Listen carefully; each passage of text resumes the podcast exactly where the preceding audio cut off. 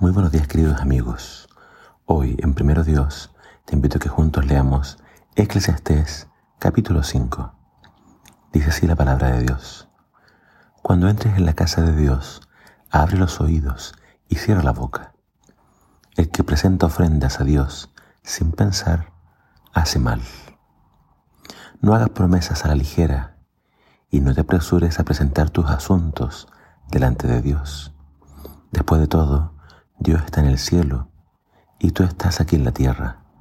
Por lo tanto, que sean pocas tus palabras. Demasiada actividad trae pesadillas. Demasiadas palabras te hacen necio. Cuando le hagas una promesa a Dios, no tardes en cumplirla, porque a Dios no le agradan los necios. Cumple todas las promesas que le hagas. Es mejor no decir nada que hacer promesas y no cumplirlas. No dejes que tu boca te haga pecar y no te defiendas ante el mensajero del templo al decir que la promesa que hiciste fue un error. Esa actitud enojaría a Dios y quizá destruya todo lo que has logrado. Hablar no cuesta nada. Es como soñar despierto y tantas otras actividades inútiles. Tú, en cambio, teme a Dios. No te sorprendas si ves que un poderoso oprime a un pobre o que no se hace justicia en toda la tierra, pues todo funcionario está bajo las órdenes de otro superior a él, y la justicia se pierde entre trámites y burocracia. Hasta el rey saca todo lo que puede de la tierra para su propio beneficio.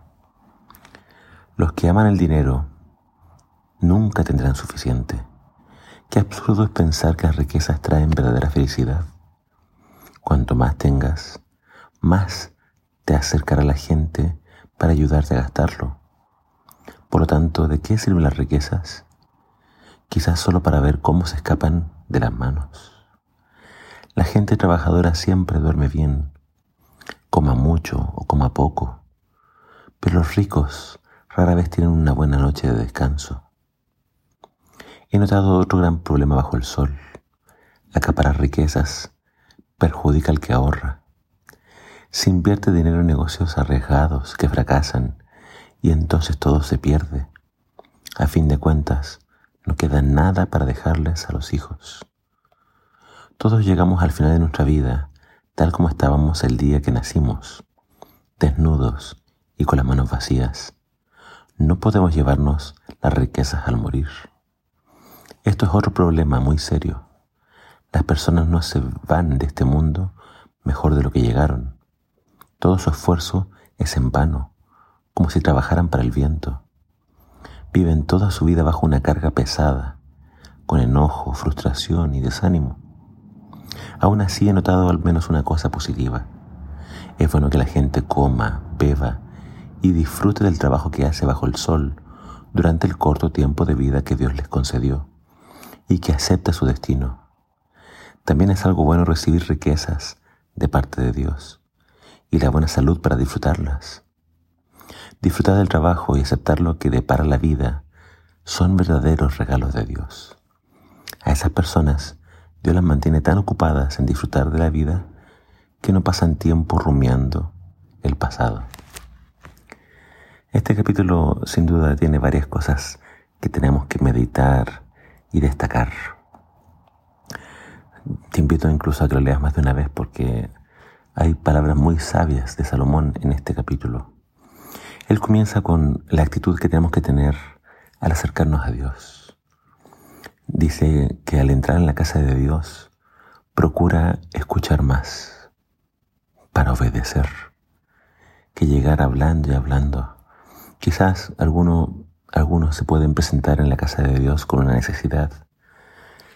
Quieren que Dios actúe en su favor y entonces en ese afán van a querer prometer muchas cosas. Señor, si tú haces esto, yo hago esto otro. Pero el consejo de Salomón es, cierra la boca, escucha primero, escucha lo que Dios tiene que decirte.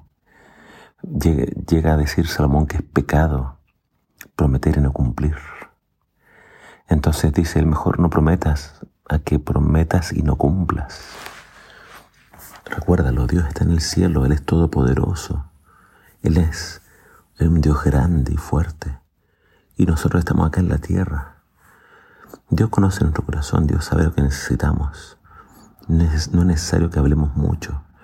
El, el énfasis acá es quien habla mucho muchas veces termina como un necio.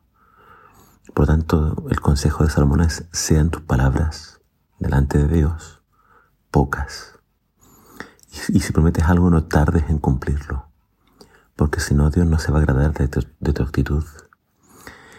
Más adelante, Él nos habla de las riquezas y también de las injusticias de la vida.